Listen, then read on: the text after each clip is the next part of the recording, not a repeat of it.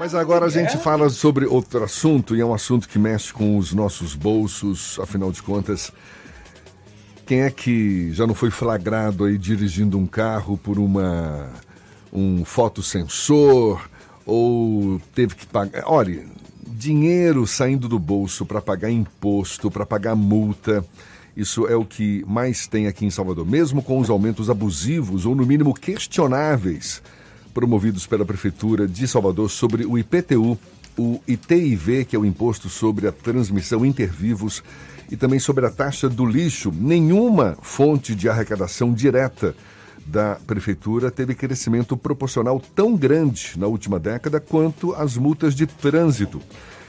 Há 10 anos, quase mais ou menos, em 2013, primeiro ano da gestão de Assemineto em Salvador, a prefeitura arrecadou mais de 32 milhões de reais com as infrações e supostas infrações de motoristas aqui pela cidade. Este ano, até a última quinta-feira, de acordo com o portal da Transparência, a conta já estava em mais de 73 milhões de reais.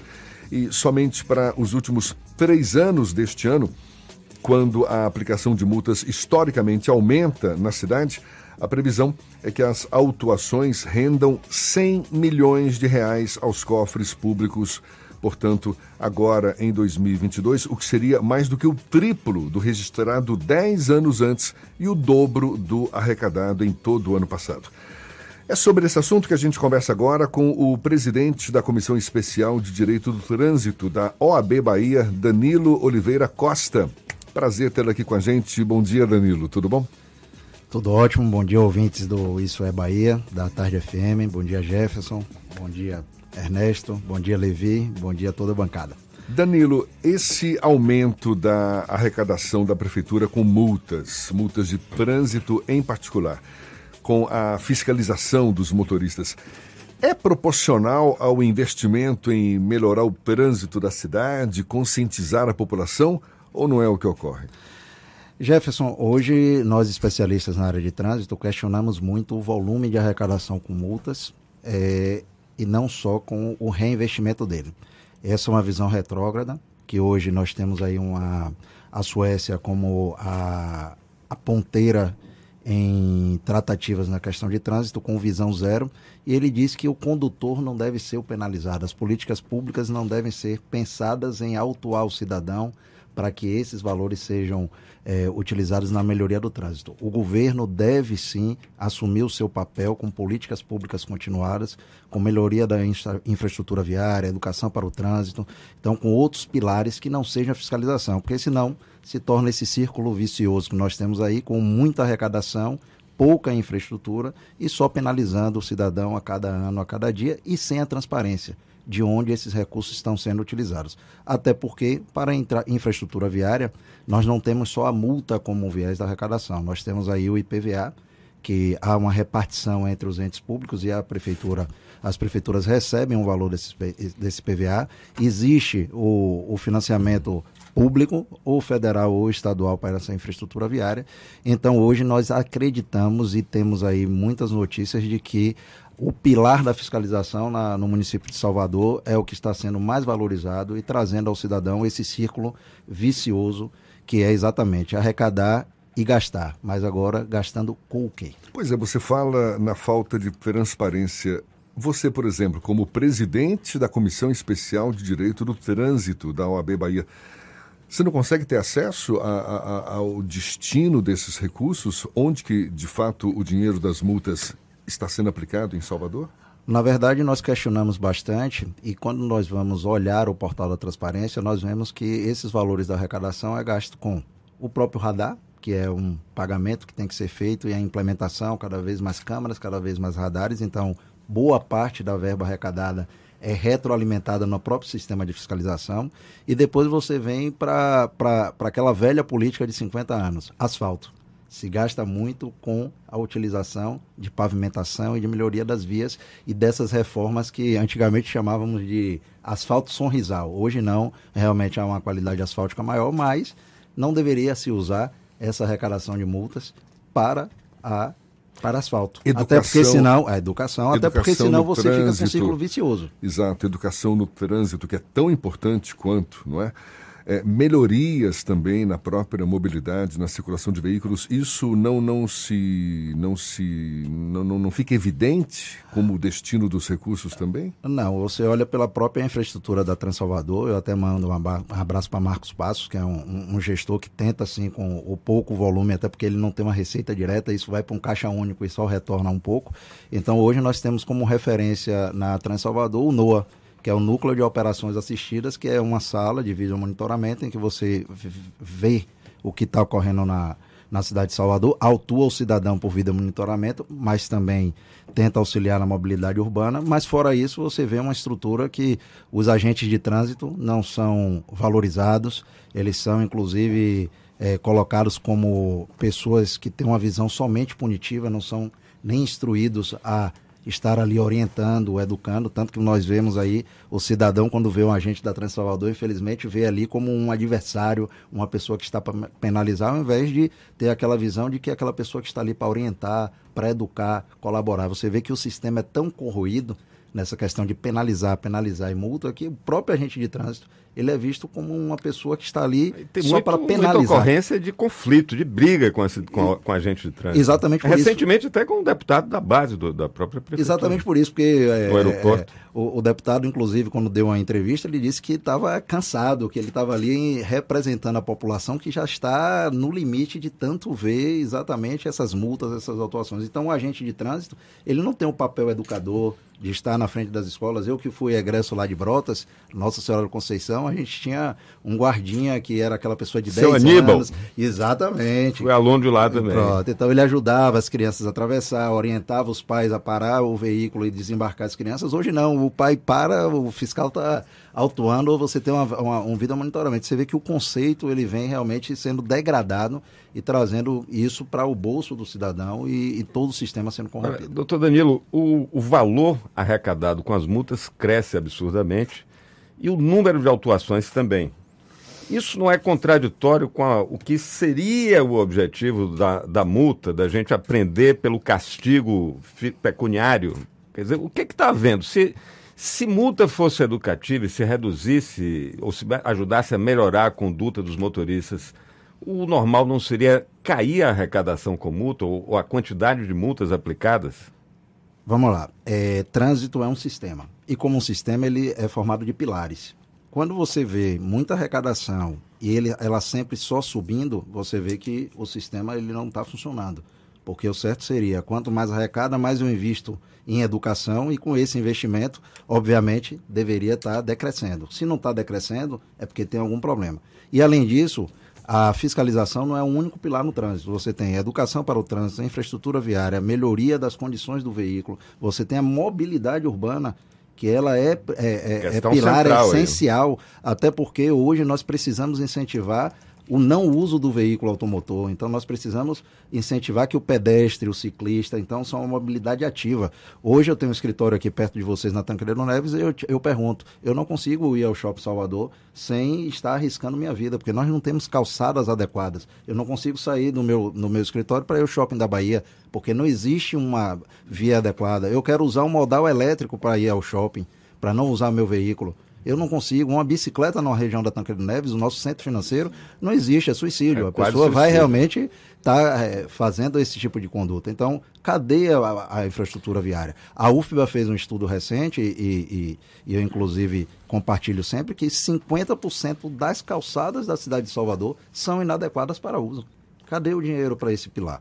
E a gente ainda tem o pilar do resgate das vítimas de trânsito, para que a, tem a efetividade e a velocidade para quando ocorrer um acidente seja recolhido. Ou seja, a gente não precisa e não deve investir só num pilar, que é a fiscalização. Doutor Danilo, investir em todos. E quando o proprietário do veículo, o motorista multado, ele se acha injustiçado, acho que a multa não foi devida, etc., ele recorre. Tem, tem instância para recorrer. Eu estou lhe perguntando isso porque nós ouvimos a mesma coisa em relação aos questionamentos sobre PTU.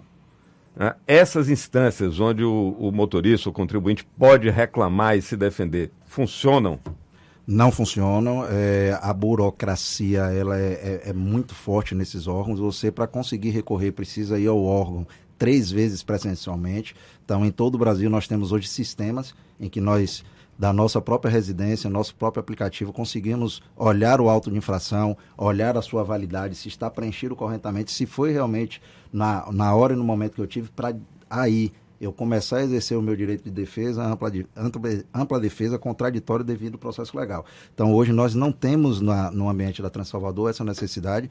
Nós, advogados especialistas em trânsito, inclusive, temos essa dificuldade. A OAB está atuando e começamos com o Detran Bahia, agora com a Transalvador, para que haja uma facilidade, até porque nós representamos os cidadãos que não conseguem se defender sozinho e a gente precisa de uma menor burocracia. Se eu listar os documentos que precisam ser apresentados para eu conseguir acesso a uma auto de infração, você desiste.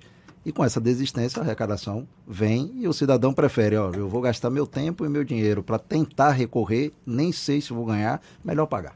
Então é essa a sensação do cidadão hoje. Quando você tem ali esgotados os recursos para reclamar uma multa junto a Perão Salvador, o, o que, que me resta? Na verdade, as instâncias para recurso, elas são defesa prévia, então você recebe uma notificação de autuação de infração, e aí dali você tem 15 dias para indicar condutor e 30 dias para fazer a defesa prévia. Passada essa instância administrativa, você tem um recurso para Jari, que são as juntas de julgamento que já ficam vinculadas também ao órgão de trânsito que tem essa estrutura, no caso o Transalvador tem a sua. E em última instância, você vai ao CETRAN fazer esse recurso. Só que é uma via crucis tão grande, é, uma burocracia tão grande que, como eu disse, o cidadão prefere não recorrer. Até nós, advogados especialistas, é, é, desistimos de atuar nessa esfera porque o gasto de energia, o gasto financeiro é tão não grande compensa. que eu não consigo, não, compenso repassar nem para o cidadão, porque quando eu faço a proposta a ele, eu vou gastar e vou ficar com o seu, seu processo três anos aqui tendo que acompanhar. Eu, as duas partes não se interessam. E aí vem a arrecadação porque a gente não tem. Termina sendo mais barato pagar a multa do que contestar a multa. Com certeza, infelizmente, mas a gente vai virar esse jogo, por isso que nós estamos aí é, é, utilizando a cidadania que é o Como é que vira esse jogo, doutor Danilo? A gente vai promover ações judiciais, se necessárias, para simplificar e dar acesso tanto ao cidadão como à advocacia para que a gente consiga exercer são ações coletivas. ações coletivas e representativas para que exatamente a nossa Constituição Federal nesse caso aí qual é o remédio jurídico? Qual é o tipo de ação? A, gente pode entrar pública? com mandado de segurança mandado ou ação segurança? civil pública ou qualquer das duas das duas circunstâncias. O mandado de segurança se eu tenho um fato mais concreto então um ato. E essa vai ser pela OAB essa... pela, pela OAB inclusive nós vamos começar agora com a ação porque os advogados estavam sendo exigidos procuração com reconhecimento de firma no ambiente do Sistema Nacional de Trânsito.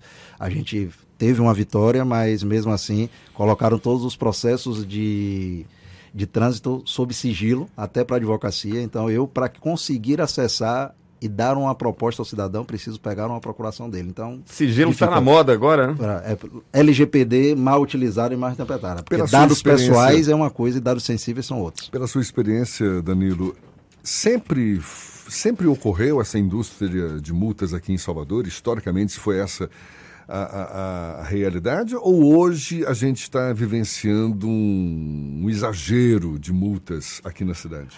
Na verdade, eu entendo que sempre existiu um, um, uma má interpretação da, da, da legislação de trânsito para tornar o trânsito mais seguro e, e, e, atingirmos o verdadeiro objetivo que é salvar vidas no trânsito e melhorar a mobilidade urbana. Mas hoje, na, nas últimas gestões, a gente vê realmente que esse pilar tem sido utilizado de forma muito exagerada, sem o reinvestimento e a necessidade. Nós vemos aí Salvador com, no ranking como uma cidade que conseguiu é, atingir a meta da década de redução de acidente de morte, mas com um sacrifício do cidadão, um desembolso do cidadão muito grande, as vias super monitoradas, então isso é realmente o que faz. Mas e a educação? Adianta eu ficar só na punição, punição, punição? Eu tenho que reeducar desde a pré-escola, tenho que levar isso para que as crianças e os adolescentes vivenciem essa mudança no trânsito e até se desestimulem a usar veículo. Isso é o que a gente fala o tempo todo. A gente precisa de é, mobilidade urbana pensada para que a gente use modais ativos. Faz bem, faz bem até para a saúde. Você tem, você tem algum modelo de referência, modelo que eu falo, que seja adotado em outros países ou até mesmo aqui no Brasil, onde a multa de fato se reverta em benefícios para o trânsito como um todo, para os motoristas, pedestres em geral, e que também resulte numa diminuição da incidência, uma vez que as pessoas vão se tornando mais educadas para o trânsito? Existe um modelo que sirva de referência, Danilo? Existe. É, antes de entrar nesse, nesse assunto, eu gostaria de deixar a observação que também nós temos uma segunda maior fonte de arrecadação, que é a Zona Azul. E é, essa é uma autuação de trânsito que o cidadão soteropolitano tem vivenciado bastante, tem sendo muito cobrado e é o segundo melhor colocado e não traz nenhum benefício para o trânsito. Não salva vidas, é só a arrecadação, porque realmente é uma organização urbana a, a questão da Zona Azul. E quanto à referência, a gente tem aí a Suécia, no modelo internacional, que é o Visão Zero, e nessa visão ele coloca que o responsável pelo trânsito é o governo. Então, eu tenho que. O ser humano erra. Então, se o ser humano erra, eu tenho que tornar o ambiente onde ele está circulando seguro, tenho que tornar os veículos que ele conduz seguro e com essa visão eu não repasso para o cidadão a obrigação dele tornar o trânsito mais seguro. A obrigação é do governo. Então a Suécia há 50 anos vem com visão zero, tanto que os veículos mais seguros do mundo são os suecos, as rodovias mais seguras são as suecas por isso, porque eles pensam em não repassar a obrigação para o cidadão. Eles assumem. Eu sou o governo e quem tem que assumir sou eu e eu que tenho que fazer. Legal. Então a Suécia realmente tem uma postura totalmente diferenciada. Hoje é, os especialistas é, treinam sobre isso. Eu acabei de fazer o curso da Suécia e ganhar a certificação do Vision Zero, que é exatamente isso. A gente fazer políticas públicas continuadas de gestão e governança para assumir nosso posto. Governo tem que governar para que o cidadão, que é um ser humano, possa errar e não tenha tanta punição e tanta. diferente essa forma de enxergar é. o problema, não é? Doutor Danilo, ah, qual o recado que o senhor dá ao cidadão que está nos ouvindo agora, inclusive no trânsito? Pode tá, com certeza alguém está sendo canetado, está sendo flagrado por algum radar. Agora, o que, que o cidadão pode fazer já que as instâncias de recurso não estão funcionando direito, a quem ele deve procurar, a OAB atende, tem alguma orientação para dar para os motoristas? A orientação é de que o cidadão não deve desistir, então é uma, uma questão que nós precisamos o tempo todo estar é, questionando, levando as autoridades, então a OAB é parceira em estar tá ajudando no exercício da cidadania, Ministério Público, que também é um parceiro para que ele avalie e veja o que é que está acontecendo com os recursos da multa, então o cidadão deve sim estar sempre reclamando, ouvidorias, do Estado, do município, para deixar o registro de que não estou satisfeito, de que a máquina está é, com alguma deficiência e a gente possa, assim, ter elementos empíricos para atuar e resolvermos esse problema do trânsito soteropolitano. É um cenário que a gente deseja, mas não sabe exatamente quando que vai ter no nosso dia a dia, que são motoristas educados, um trânsito que ofereça segurança para as pessoas e que essa indústria de multas se reverta, no mínimo, não é, em benefícios para o trânsito em geral, para os motoristas, para os pedestres em geral também. É, estamos torcendo para que esse cenário venha o quanto antes. Presidente da Comissão Especial de Direito do Trânsito da OAB Bahia, Danilo Oliveira Costa. Muito obrigado, Danilo. Um prazer sempre falar com você. Seja sempre bem-vindo aqui com a gente. Até uma próxima, então. Eu que agradeço a oportunidade e qualquer dúvida pode entrar em contato com arroba Comissão Trânsito BA, que é o Instagram da Comissão de Trânsito da OAB, o oficial, e nós estaremos à disposição para é, levar a sua demanda, lhe ajudar e auxiliar para que você realmente não tenha esses problemas na área do trânsito e mobilidade urbana. Muito obrigado a vocês. Obrigado mais uma vez também. Agora são 7h50 na tarde FM.